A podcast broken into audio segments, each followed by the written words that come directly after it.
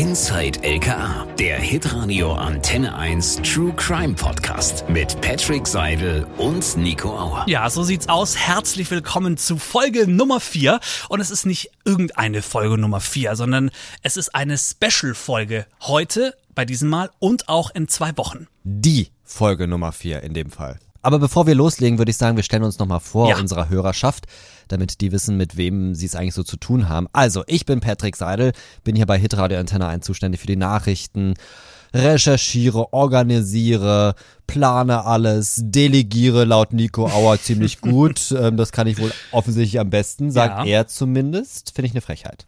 Aber es ist die Wahrheit. Zumindest in Teilen. Und ich bin Nico Auer aus Ostermannsmorgen, gleichzeitig noch in der Verkehrsredaktion und sorge dafür, dass Baden-Württemberg hervorragend bestens informiert in den Berufsverkehr startet. Ich bin geneigt zu sagen, du machst das richtig gut. Aber ich sage an der Stelle jetzt nichts. Ja, besser ist. So, also, äh, ich habe gesagt, es gibt eine Special-Folge heute Ja. und auch beim nächsten Mal, also in zwei Wochen. Und die Folgen kann man zusammenfassen mit ein paar Wörtern. Und zwar skrupellos, perfide und es kann jeden treffen. Und ich füge noch ein Wort hinzu. Eigentlich sind es zwei Worte. Finanzieller Ruin. Ja, das ist tatsächlich richtig. Es wird mit den Gefühlen, mit den Emotionen von Menschen gespielt und Ja.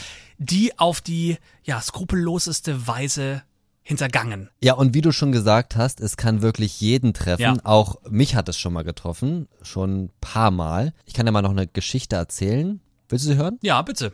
Ähm, das hat jetzt mit diesem, ich nenne es jetzt mal in Anführungsstrichen klassischen Betrug jetzt nichts zu tun und das, was wir gerade so mitbekommen. Ähm, aber ähm, ich bin insofern abgezockt worden, dass man meine Kartendaten ausgespäht hat. Oh. Und zwar am Geldautomaten. Da habe ich ganz normal Geld abgeholt. Ich weiß auch noch, an welchem Automaten das war. Habe ich Geld abgehoben und ähm, ein paar Wochen später meldete sich meine Bank und sagte, hm, Herr Seidel, sind Sie äh, gerade in Kanada? und ich so, äh, nee, schön wär's. Wieso? Ja, hier sind gerade Beträge abgehoben worden von 300, 400, 500, Oh, wow. also immer gestaffelt schön, 600 Dollar. Also ich glaube, die haben fast 2000 Dollar abgehoben. Boah.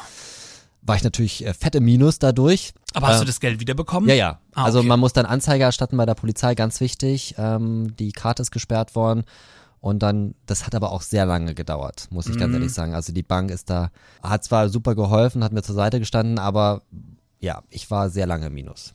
Ja, und in dieser Folge tauchen wir ein in die, ja, Maschen der Trickbetrüger in eine Welt, die mir nicht fremder hätte sein können, weil ich finde es perfide mit den Emotionen und Ängsten von Menschen zu spielen. Und ich bin sehr froh, dass er heute hier ist, der leitende Kriminaldirektor des Landeskriminalamtes Baden-Württemberg, Oliver Hoffmann.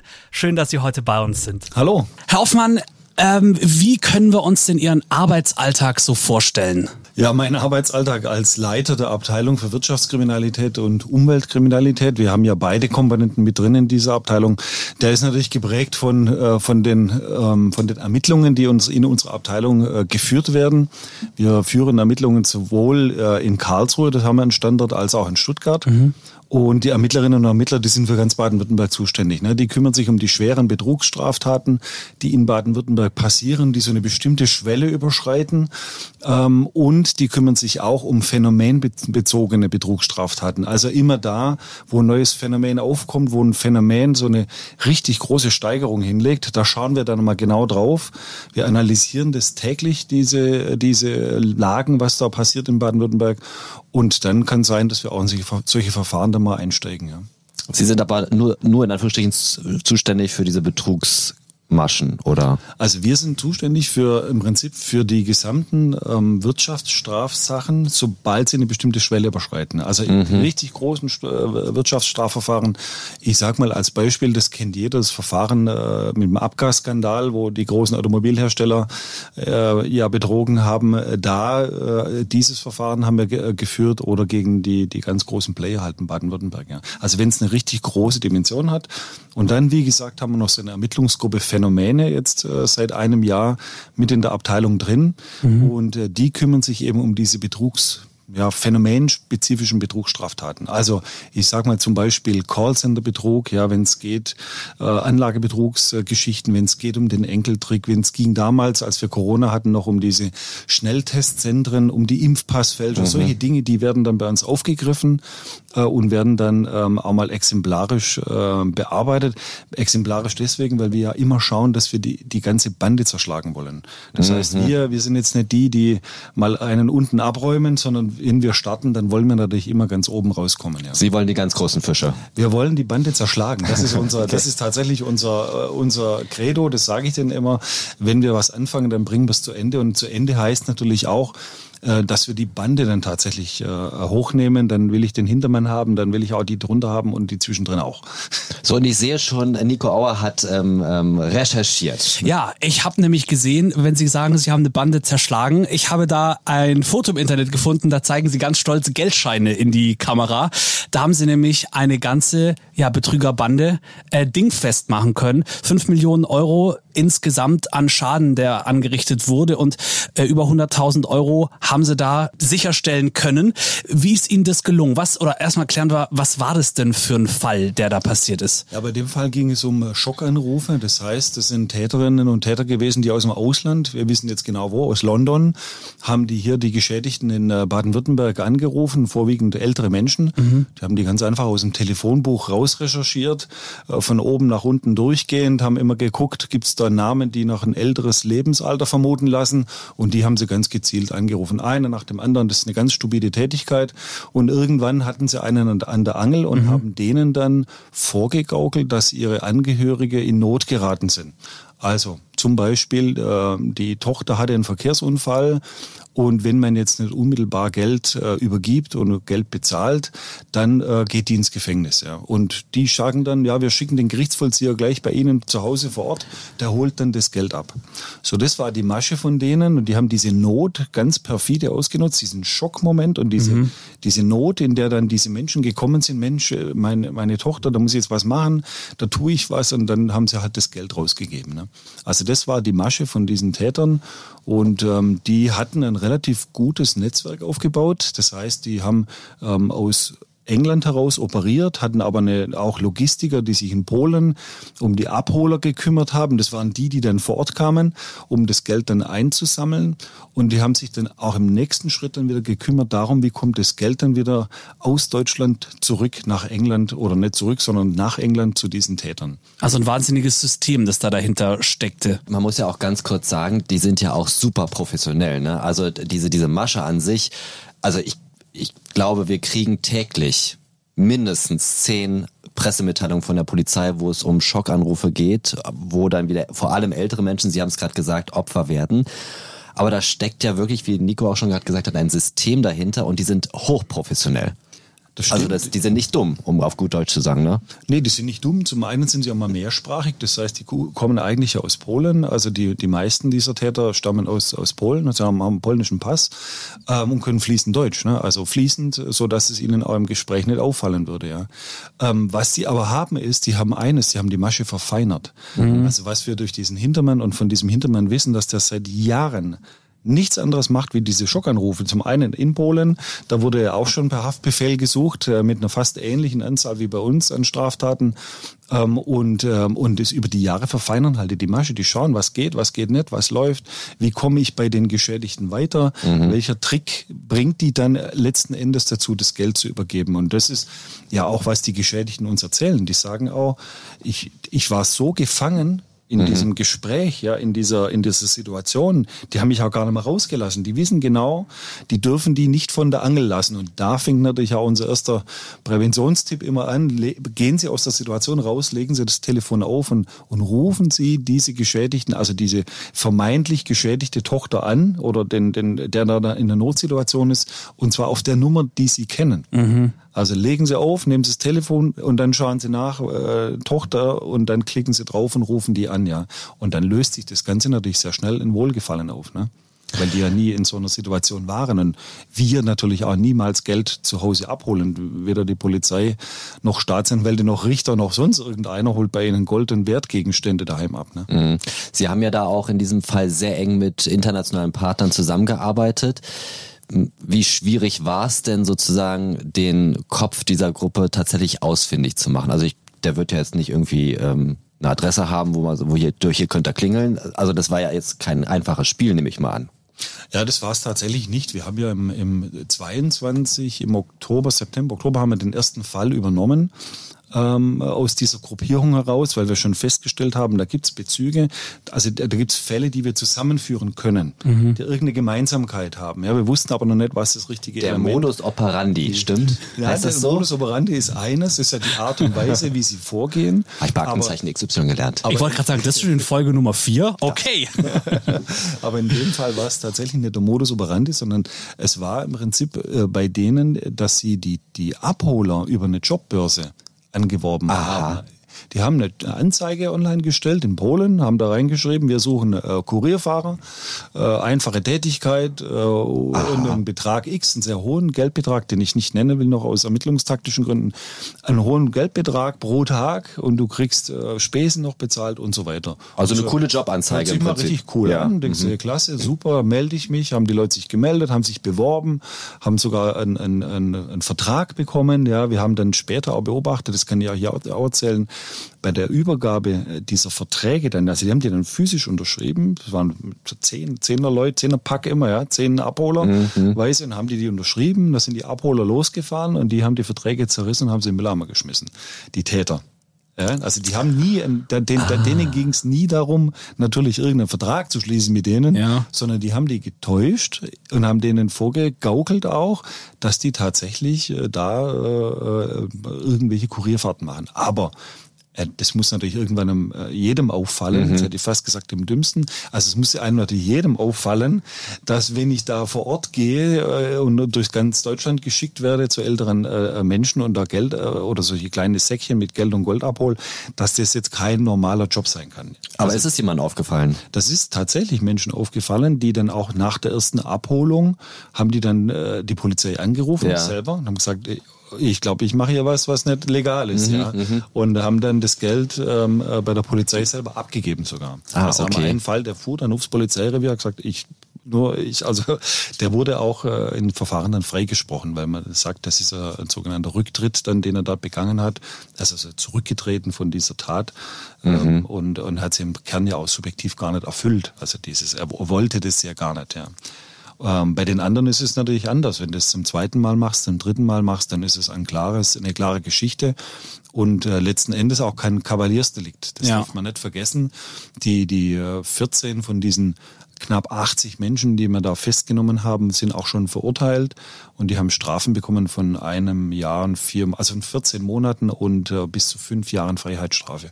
Also ohne Bewährung. Die gehen wirklich in, in den Knast. Mhm. Ja. Und wie, wie viele Geschädigte gab es denn da? Die waren ja dann wahrscheinlich nicht nur hier in Baden-Württemberg, sondern die, die, die Bande hat natürlich dann wahrscheinlich in ganz Deutschland agiert. Ja, also insgesamt hat die äh, Ermittlungsgruppe Phänomene über 200 dieser Straftaten äh, diesen äh, Tätern zurechnen können. Justiziell waren es dann 122 Fälle, die man ihnen zuordnen konnte. Also wirklich eindeutig. Für uns mhm. waren die anderen auch äh, dazugehörig, aber es geht ja immer um die Frage, was steht denn nachher im Haftbefehl, was wird wirklich angeklagt? Und das sind eben diese 122 Vollendungen, also wirkliche Schadensdelikte, wo die Menschen das Geld übergeben haben. Und diese 122 ähm, Fälle, die jetzt sozusagen verhandelt worden sind, sind die alle aus Deutschland oder sind die tatsächlich auch ähm wäre international gewesen. Die sind tatsächlich aus, äh, aus ganz Deutschland und äh, ein paar wenige Fälle waren auch aus der Schweiz mit dabei, weil die Täterinnen und Täter, die jetzt im Speziellen natürlich im deutschsprachigen Raum äh, da gekeilt haben. Wir sagen Keilen dazu, also mhm. dieses permanente Anrufen, äh, was sie da machen. Ähm, das ist tatsächlich auch über die Grenzen von Deutschland hier, also Baden-Württemberg sowieso, aber auch deutschlandweit äh, und, und darüber hinaus. Und äh, Sie hatten vorher noch gefragt, was die Ermittlungen so schwierig gemacht ja. hat. Also diese Internationalität. Ähm, äh, für uns war das tatsächlich im Anfang sehr schwierig, ne? weil die Täter die wissen natürlich, dass wir nicht so einfach über die Grenze fahren können. Wir können nicht mal schnell nach Frankreich fahren oder mal nach Polen oder nach Tschechien. Äh, da gibt's ja schon äh, Staatsgrenzen und die mhm. können wir dann nicht so einfach überwinden, mal zunächst. Ne? Das heißt, für uns war es am Anfang ein unheimlicher Koordinierungsaufwand. Das heißt, wir mussten mit allen Behörden, die da beteiligt waren, und es waren sehr viele, die, die Täterinnen und Täter waren in Holland, die waren in Belgien, die waren in Frankreich, die waren in, äh, wie gesagt, Polen sowieso und dann natürlich auch äh, Tschechien, in der Schweiz teilweise. Das heißt, wir mussten mit den jeweiligen Polizeidienststellen dieser Länder den Kontakt aufnehmen und haben uns dann mit denen bilateral wieder verständigt. Mit vielen haben wir so bilaterale Verträge, da geht es ziemlich schnell und einfach. Mit anderen haben wir dann, äh, muss man dann vielleicht einmal mehr ins Gespräch reingehen, um zu schauen, und das war ja unser Ziel, wie kriegen wir eine gemeinsame Ermittlungsstrategie hin? Das bringt ja nichts, wenn ich jetzt mir überlege, wie ich es mache, wenn dann äh, so viele Player dabei sind und, und, die dann vielleicht andere Vorstellungen haben. Das heißt, das musste man zunächst mal zusammenbringen und das haben wir tatsächlich auch über Europol geschafft. Europol bietet da so Kommunikationsplattformen ähm, wo man sich im, im Kern dann äh, treffen kann, hinsetzen kann, gemeinsam. Da gibt es Verbindungsbeamte, die dann die Länder repräsentieren mhm. aus den jeweiligen Staaten. Und dann macht man so eine Fallkonferenz. Ne? Da sitzt man sich zusammen, sagt, was haben wir für Infoerkenntnisse, was habt ihr für Erkenntnisse, bringt es dann nochmal zusammen äh, und dann sagt man, okay, das ist die Strategie, so kriegen wir die, ja, so kommen wir an die ran mhm. ähm, und so kriegen wir die dann am Ende des Tages auch ähm, rechtskräftig dann überführt. Das ist ja auch ein wichtiger, wichtiger Baustein. Ne? Ist es eher selten, dass es dann so eine Riesentätergruppierung ist, die wirklich, äh, ich meine, 80 Leute, die da irgendwie involviert sind, das ist natürlich irgendwie schon eine Hausnummer. Ähm, oder ist es äh, eher der seltenere Fall, dass es so eine große Gruppierung ist? Sind es meistens Einzeltäter im Zweifel noch irgendwie mit, mit einer Komplizin, die nett aussieht und irgendwie das Geld abholt, die vertrauenswürdig aussieht? In diesem Deliktsbereich, was uns bekannt ist, sind es eigentlich immer äh, größere Gruppierungen. Ja. Das, sind, das, das, schafft man auch nicht alleine oder zu zweit, weil die ja im Prinzip äh, sich durch ganz Deutschland durchtelefonieren. Ja. Mhm. Das heißt, die mussten ganz viele Abholer überall positionieren, sodass sie dann ja auch schnell wieder vor Ort sind. Jetzt haben die irgendwo einen Erfolg in Offenburg. Da kann da nicht einer erst aus Flensburg nach Offenburg runterfahren, um das Geld zu holen. Das macht natürlich keinen Sinn. Ja. Das heißt, die mussten ja ganz viele äh, positionieren und die haben auch ein Netzwerk außerhalb äh, Deutschlands gehabt, ja.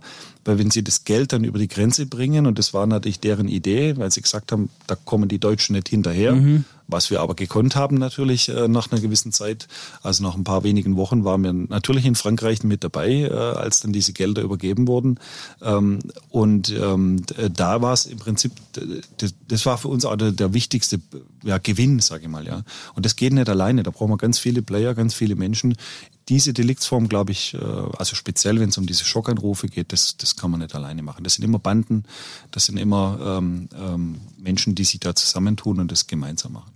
So, Nico, jetzt pass auf. Jetzt kommt der investigative Journalist. Lerne von den Guten. Herr okay. Hoffmann, sind Sie jetzt schon einer neuen Gruppe dran? Also können Sie da was verraten? Also wir, wir ruhen natürlich nicht, das ist ja klar. Ähm, ähm, zunächst einmal äh, muss man sagen, haben wir jetzt mit diesem Ermittlungserfolg vor ein paar Wochen ähm, diese Bande zerschlagen. Jetzt müssen wir die Akten alle aufbereiten. Wir müssen natürlich auch schauen, dass diese Gerichtsverfahren dann zusammen mit der Staatsanwaltschaft in Pforzheim dann auch wirklich laufen, sobald die Täter ausgeliefert werden. Wir haben ja in Spanien Festnahmen gehabt, in England äh, Festnahmen gehabt. Ähm, die müssen natürlich dann erstmal nach Deutschland kommen, aber das müssen wir alles aufbereiten und dann geht es sicher weiter, weil ich habe es ja gesagt, wir werten täglich aus, wir schauen täglich, wo gibt's ähm, wo gibt's Steigerungen, wo wo wo wo gibt's Phänomene, die jetzt äh, Baden-Württemberg, sagen wir mal, beunruhigen, ja, wo mhm. man gesagt, wow, das, das, das läuft jetzt echt in die falsche Richtung und auf die gehen wir dann drauf. Und ich sag mal, für uns ist es äh, momentan wenn man so die Statistiken anschaut, ist der WhatsApp-Betrug so ein Thema. Mhm. Also was man sicherlich auch mal sagen äh, kann, das ist so eine Geschichte, die wir vielleicht auch mal angehen in der, in der nahen Zukunft ähm, dieser WhatsApp-Betrug, wo man diese Nachrichten bekommt, hier Handynummer geändert und danach dann äh, kommt eine Geldforderung von ein paar tausend Euro. Das sind zwar nur kleine Beträge, das läppert sich in der Summe aber auch ganz schön zusammen. Das sind auch Millionen, die da jedes Jahr äh, über diesen WhatsApp-Betrug erbeutet werden. Und das ist so ein Ding, was ich schon lange im Auge habe und da werden wir uns, mm. denke ich mal, fokussieren drauf. Es kann ja auch sein, dass diese Gruppe ja auch noch für andere Fälle tatsächlich verantwortlich ist, die sie ja noch gar nicht sozusagen auf dem Schirm haben, oder? Kann das sein? Weil das Thema ist ja auch, das kriege ich ja auch mal mit, ähm, wenn es darum geht, ist ja auch sehr schambehaftet. Viele Menschen gehen ja auch gar nicht zur Polizei, weil sie sich schämen. Also es kann sein, dass sozusagen die Gruppe noch für viel mehr Fälle verantwortlich ist, als sie bisher wissen, oder? Das kann sein. Wie gesagt, wir haben äh, im Kern das ermittelt, was wir mit unseren Methoden ermitteln konnten. Jetzt ist ja für uns immer wichtig zu wissen, was wurde denn sichergestellt in London. Wir waren da, weil das ja dann sehr kurzfristig war, das war eine sehr kurzfristige Geschichte, wir mussten dazugreifen, ähm, waren wir dann selber nicht vor Ort.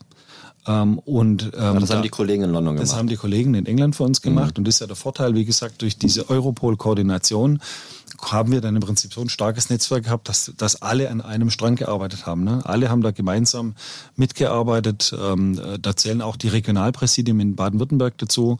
Wir haben insgesamt mit sechs Regionalpräsidien auch gearbeitet. Die haben auch Personal zu uns in diese Ermittlungsgruppe reingestellt, so dass wir da einfach schlagkräftiger sind, ja? dass wir da einfach mal diese Gruppe halt wirklich ähm, äh, dann wirklich äh, zerschlagen können. Und was ich sagen wollte, ist, wir müssen natürlich hinschauen, was für Beweise haben wir denn in London jetzt sichergestellt? Was mhm. ist da alles mhm. da? Das, das brauchen wir mal ein bisschen Zeit. Das äh, kann man sich nicht so vorstellen, dass man da dann, äh, machen sie ein Paket und schicken es dann nach Baden-Württemberg.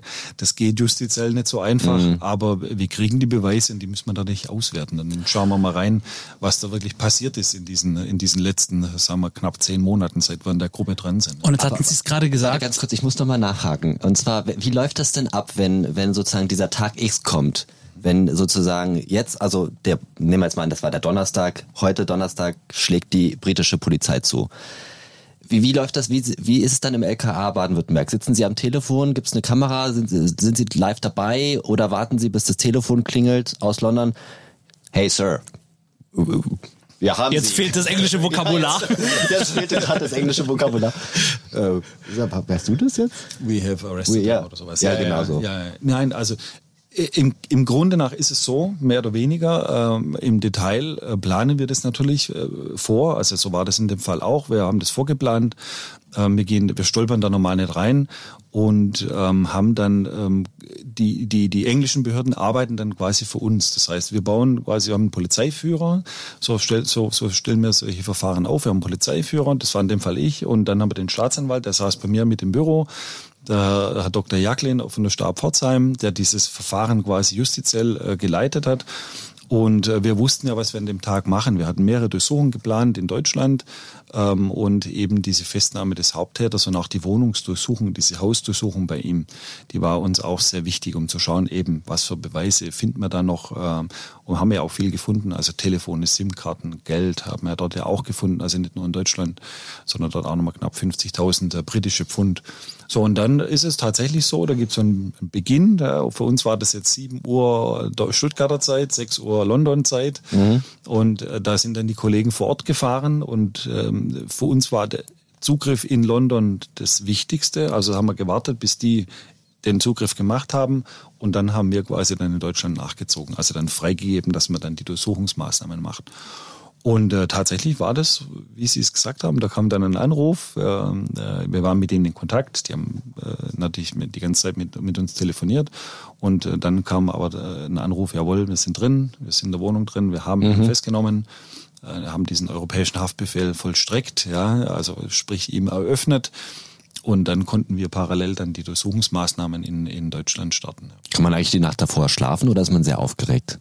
Also inzwischen nicht mehr. Also nicht mehr aufgeregt. Ja nicht mehr aufgeregt. Also nach 30 Jahren Beruf, äh, Berufserfahrung, sagen wir mal, bin jetzt 30 Jahre bei der Polizei, da haben wir schon viele Untersuchungen gemacht. Mhm. Äh, aber es ist trotzdem immer wieder aufregend, mhm. natürlich, äh, weil, äh, weil man ja nie weiß, wie geht's aus, was passiert da jetzt, ja. Mhm. Wer ist da in der Wohnung drin? Es war auch sehr überraschend in dem, an dem Tag, wer da alles in der Wohnung drin war. Wer ist da drin? Läuft es gut? Äh, kommen da alle auch gesund wieder letzten Endes? Das muss man auch sagen. Mhm. Mir als Vorgesetzter ist das natürlich auch mal wichtig, dass da nichts passiert, ja, dass da alles sauber läuft und, und, und vor allen Dingen, dass, äh, wie gesagt, alle äh, wieder heile nach Hause kommen, ja. Mhm. Wir, wenn wir jetzt auch in Deutschland unterwegs sind, dann machen wir das ja selber. Das heißt, ich schicke meine Kollegen dann äh, in die, an die jeweiligen Adressen und wir werden aber dann unterstützt natürlich und begleitet von mhm. regionalen Polizeidienststellen vor Ort. Ja, die, mhm. die sind dann damit dabei, dass das dann auch alles wirklich sicher abläuft. Ja.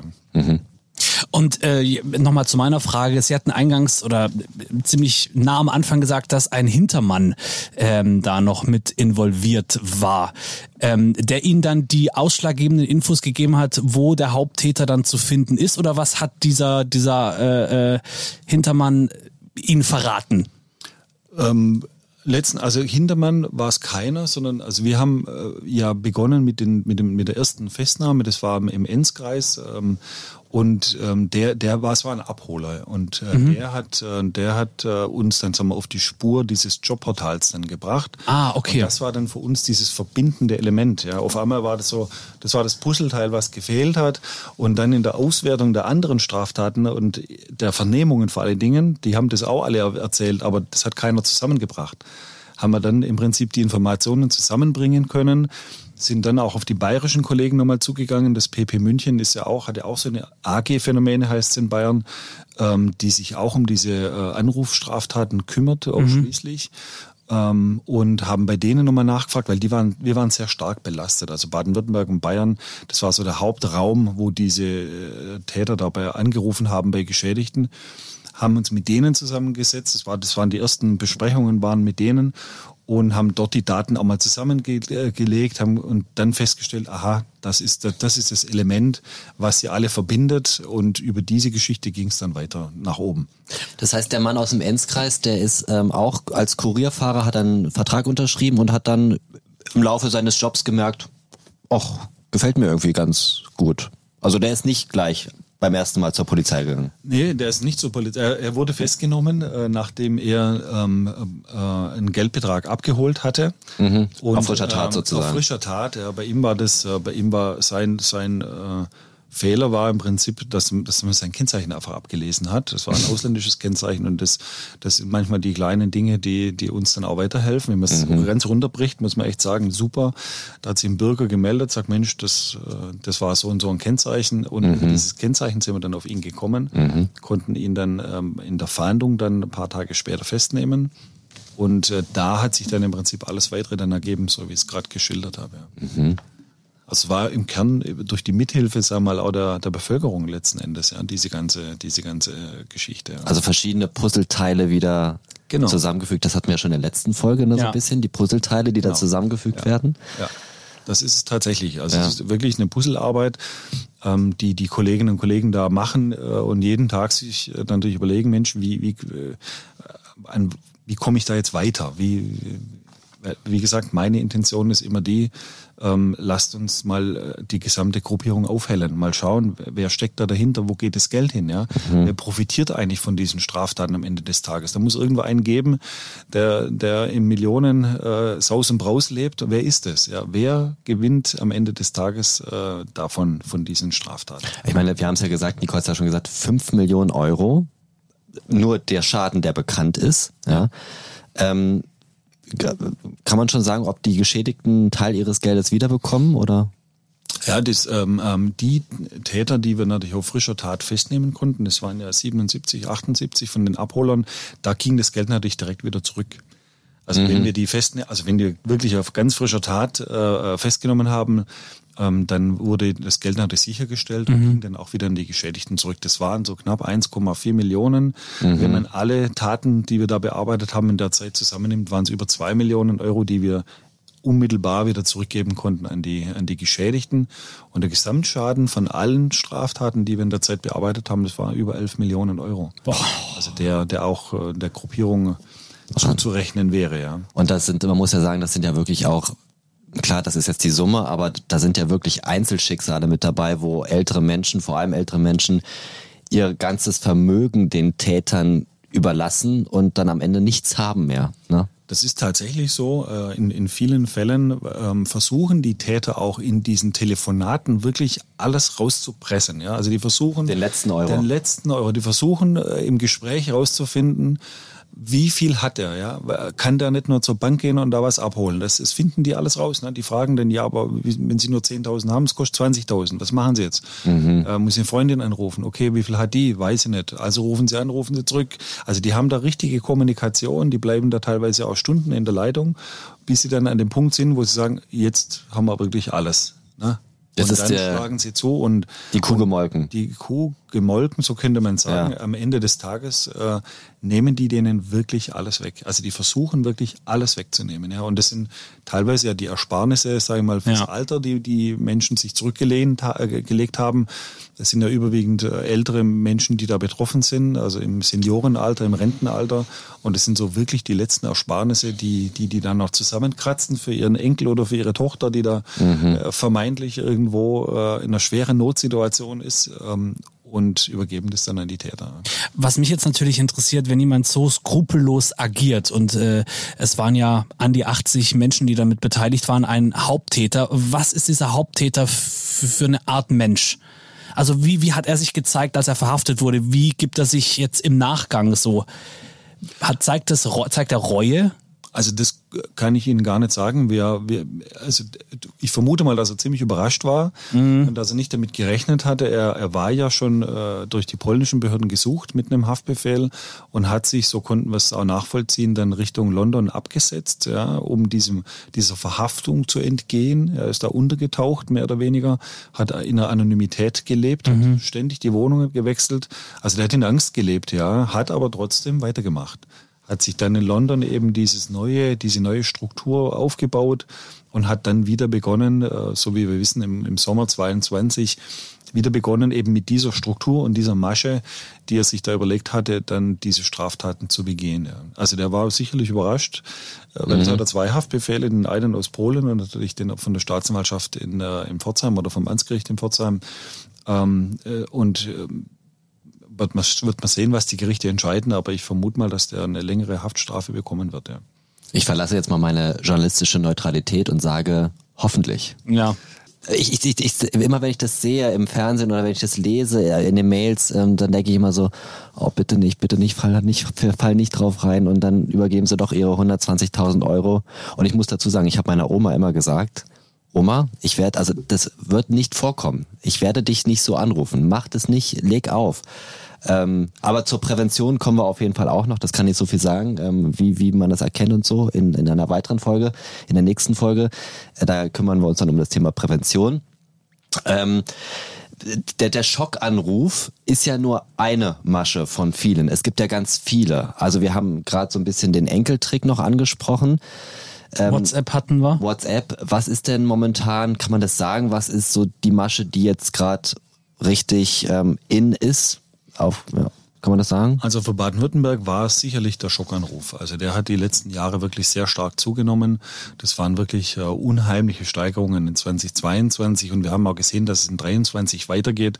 Deswegen war uns das so wichtig, ja, dieses mhm. Verfahren wirklich über die Ziellinie zu bringen, sage ich mal, und äh, so zu beenden, dass wir jetzt einmal die ganze Gruppierung zerschlagen haben, um mal ein Signal zu setzen, dass solche Straftaten in Baden-Württemberg auch verfolgt werden, dass wir auch da schauen, dass wir tatsächlich die, die Täterinnen und Täter und auch die Hinter Hintermänner da festnehmen. Ja.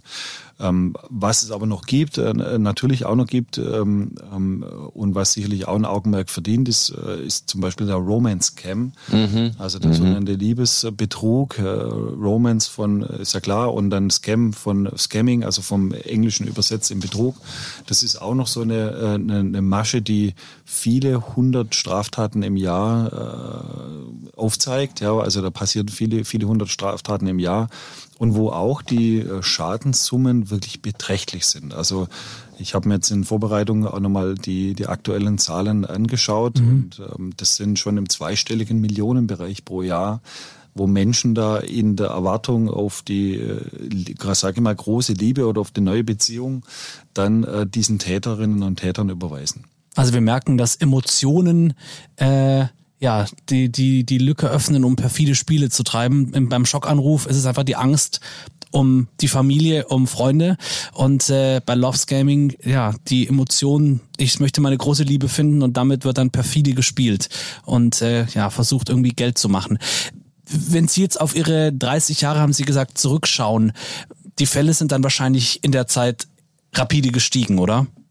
Also so würde ich es nicht sagen, sie verändern sich halt. Mhm. Also die Täterinnen und Täter, die verändern natürlich ihre Maschen, die, die passen sich an.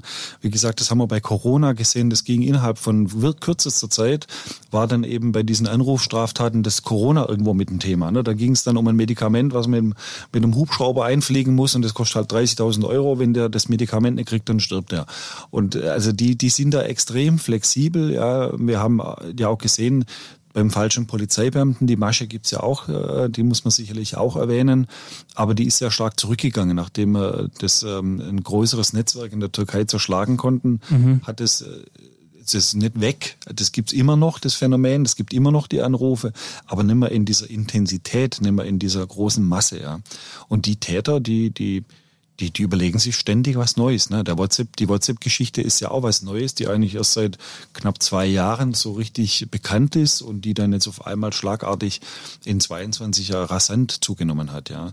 Ähm, und deswegen ist es für mich und für, für meine Abteilung immer wichtig, dass wir da, ich sage täglich und es ist auch täglich, uns die Zahlen angucken und schauen, was für Fälle passieren da in Baden-Württemberg, was sind, was gibt's da für Maschen, was, wo gibt's da große Steigerungen ähm, und über diese Auswertung dann äh, gezielt dann auch wieder Ermittlungen initiieren.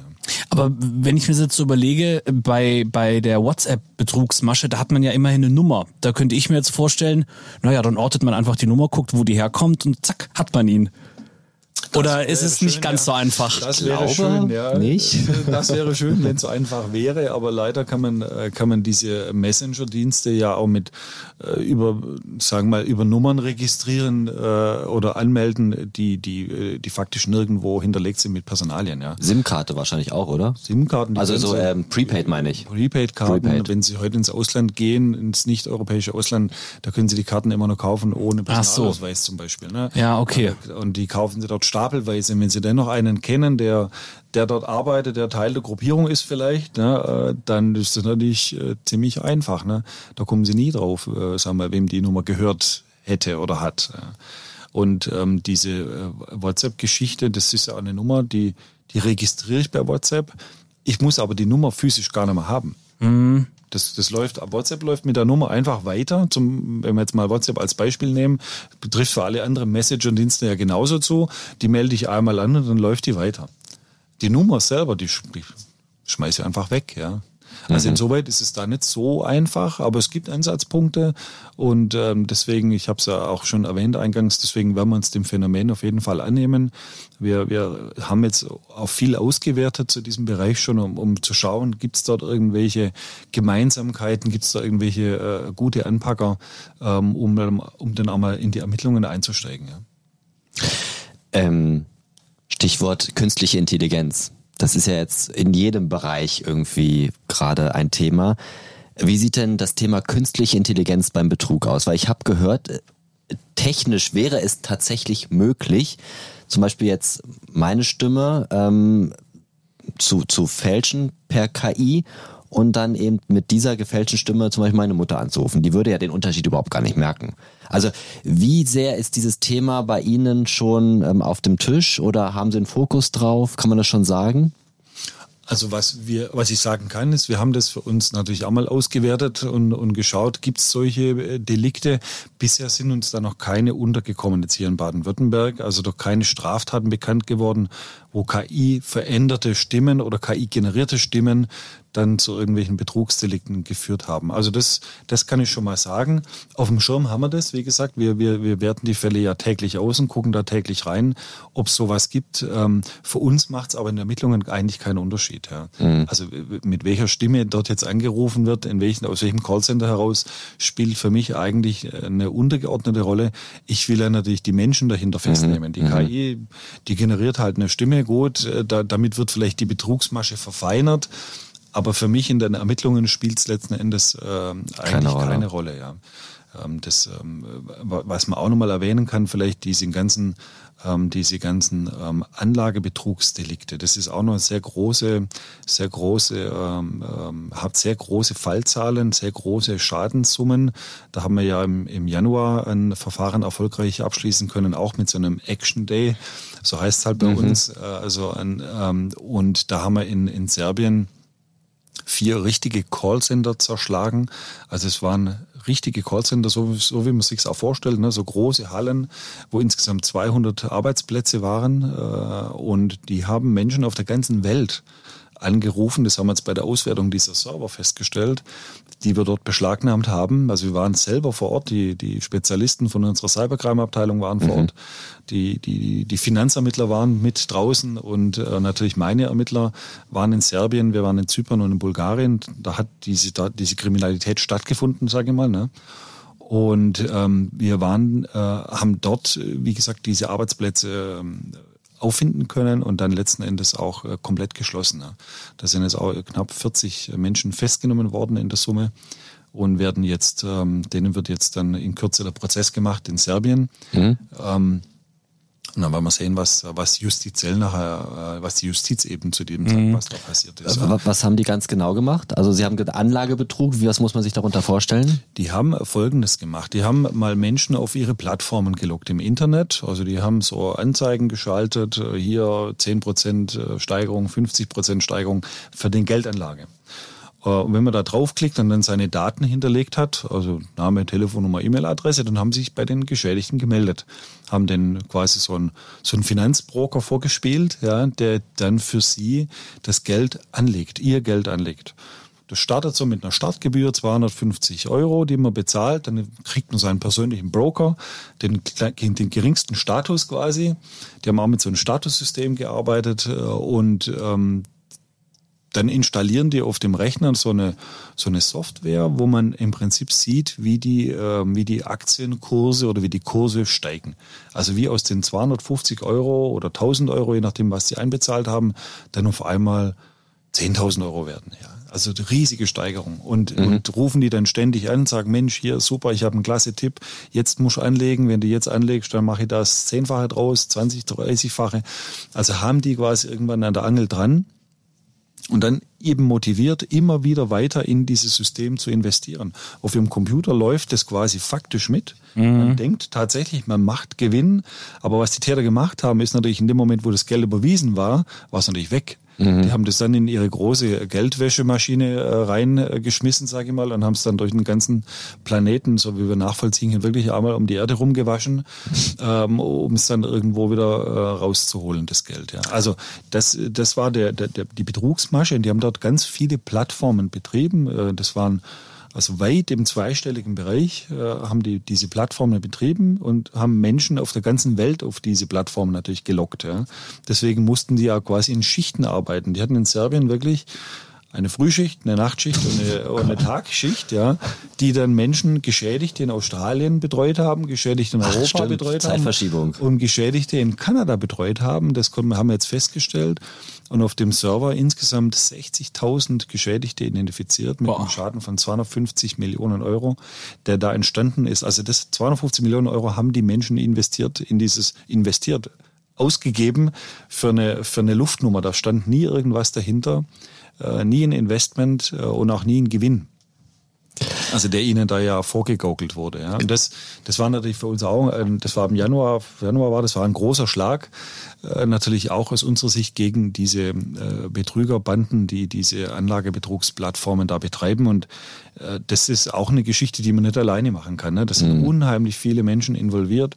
Da brauchen wir ja jemanden, der die, diese Plattform erstmal herstellt, der die betreut. Da brauchen wir äh, jemanden, der anruft. Da brauchen wir Menschen, der die Anrufer motiviert. Äh, da brauchen wir Menschen, die dann äh, die Mittelebene macht und dann letzten Endes auch die, die Top-Ebene, die dann nachher das Geld kriegt. Ne? Also die diese Idee hat und dann das weiterverfolgt. Ne? Wie muss man sich das eigentlich vorstellen? Also Sie haben ja gerade gesagt, Sie sind ja schon seit 30 Jahren im, im, im Dienst. Ähm, wenn Sie jetzt sozusagen zum einen diese äh, Betrugsmasche in Serbien da zerschlagen haben, also dieses Callcenter oder die Callcenter. Und jetzt ähm, die Schockanrufer, gemeinsam mit äh, internationalen Kollegen. Und es hat alles funktioniert. Was macht man danach? Also trifft man sich dann, stößt man an oder ähm, feiert man nochmal irgendwie so eine Big Party, wo man sagt, so, jetzt haben wir es dem wieder gezeigt oder ist, geht man wieder zurück in den Alltag? Also tatsächlich ist es so, dass wir jetzt in diesem Fall wirklich in den Alltag zurückgegangen sind. Also äh, bei beiden, also beim einen hatte man ja noch das andere am Laufen.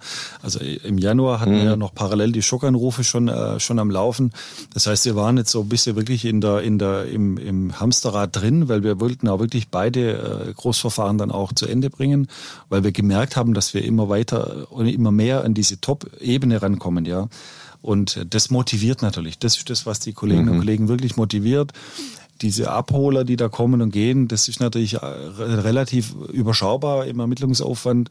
Das ist irgendwann ein bisschen stupide, ne? aber wenn man sagt, jetzt, jetzt haben wir sie, jetzt sind wir dran, das hat sie wirklich motiviert, äh, die Kolleginnen und Kollegen da weiterzumachen und, ähm, äh, und tatsächlich sind wir so wieder zurück bis im Hamsterrad gerade, ja? also so im Alltag wieder machen jetzt unsere Aufräumarbeiten, sagen wir mal, was die, was die Fallakten betrifft, aufbereiten. Die, die Asservaten müssen ja geholt werden, müssen die Auslieferungen organisieren. Das mhm. mit der Staatsanwaltschaft, die Täter, die wir da festgenommen haben, dann auch nach Deutschland kommen. So, also da gibt's noch ganz viel zu tun eigentlich und das, da, stimmen wir, da stecken wir irgendwo noch drin. Ja.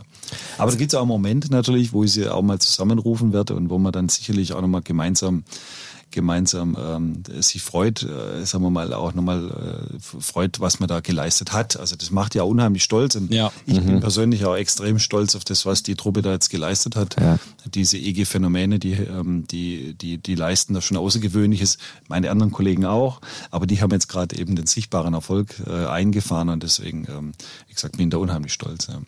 Haben Sie auch mal mit ähm, Opfern sprechen können?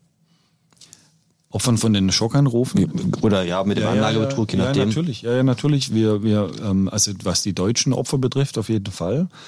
Wir, wir müssen ja auch mit denen als Geschädigten äh, sprechen und wir tun das ja auch bewusst.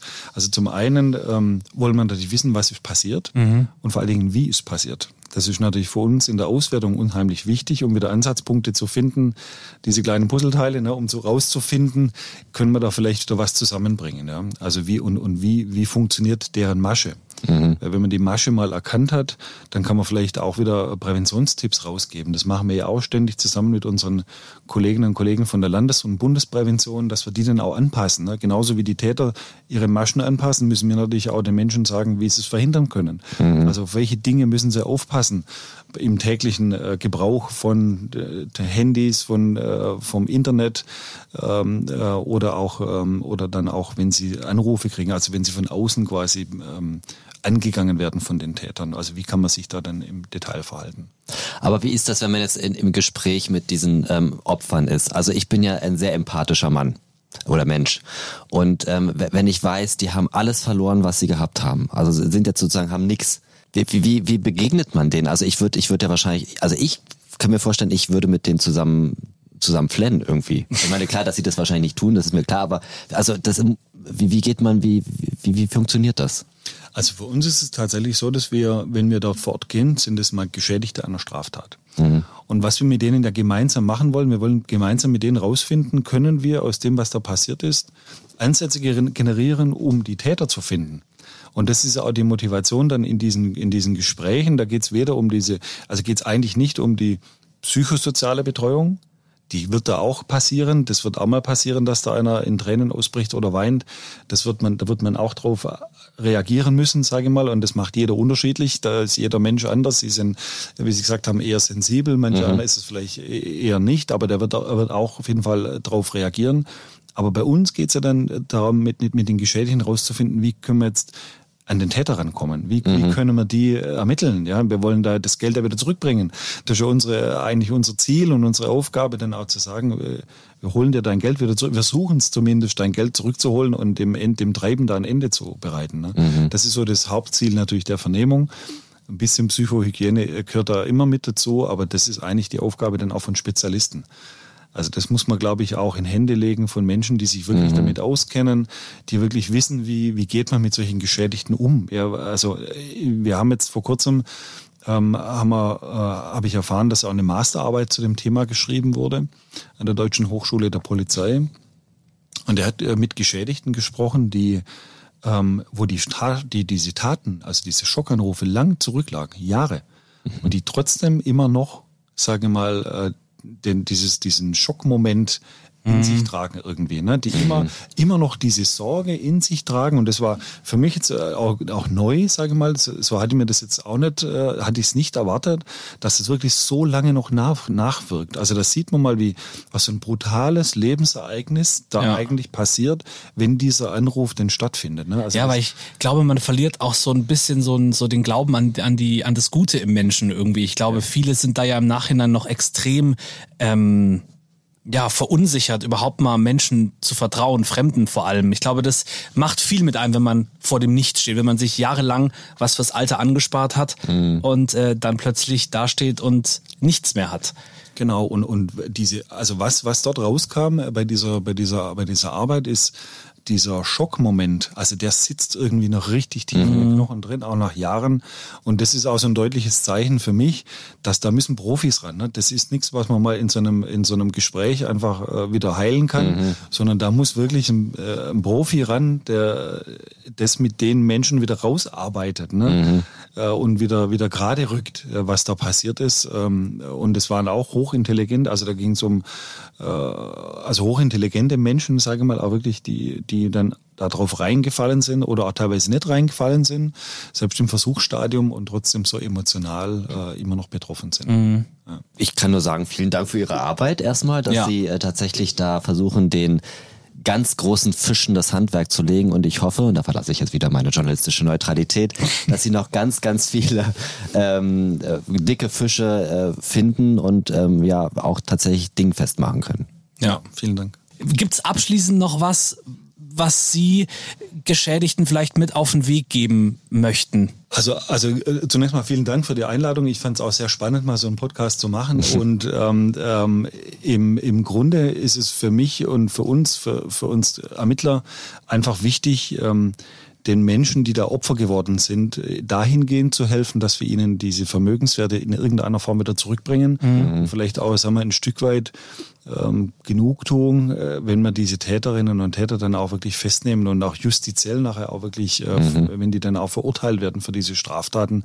Ich glaube, das gibt denen auch selber persönlich nochmal so, ein, so eine Möglichkeit abzuschließen, ja, diesen Fall dann mal hinter sich zu lassen, dieses Lebensereignis, was da passiert ist, äh, wirklich abzuschließen. Und äh, das, das versuchen wir, das ist unser, unser, unser täglich Brot, das machen wir gerne, das ist unser Beruf, das machen wir auch mit Leidenschaft. Und, und wie gesagt, die Kollegen, die brennen auch dafür, äh, auch wirklich äh, mal ähm, äh, an die, sich an die Großen ranzutrauen und die Großen auch mal ins Visier zu nehmen und nicht nur eben die kleinen Fische abzuräumen. Also Herr Hoffmann, vielen Dank, dass Sie heute bei uns waren in unserer vierten Folge. Und wenn ihr jetzt noch Fragen habt, dann schickt uns die gerne an insight.lka. Da heißen wir nämlich auf Instagram so. Schreibt uns da einfach eure Wünsche, eure Fragen. Habt ihr vielleicht einen Fall, den ihr unbedingt hier in unserem Podcast hören wollt? Dann freuen wir uns natürlich über eure Nachricht. Ihr könnt uns aber auch eine Mail natürlich schreiben unter insight.lka.antenne1.de. Wir freuen uns auf jeden Fall, wenn ihr da äh, euer Feedback hinterlässt. Ja, und natürlich auch auf den Podcast-Plattformen eurer Wahl. Hinterlasst uns eine Bewertung, schreibt ein liebes Kommentar, äh, Kritik, alles Mögliche. Wir sind wirklich dankbar über jeden, der uns Feedback gibt. Und dann würde ich vorschlagen, hören wir uns beim nächsten Mal wieder. Und vor allem, das hast du jetzt fast vergessen, ihr dürft uns natürlich sehr gerne abonnieren, damit ihr keine Folge mehr verpasst. So sieht's aus. Bis zum nächsten Mal. Tschüss. Inside LKA, der Hitradio Antenne 1 True Crime Podcast mit Patrick Seidel und Nico Auer.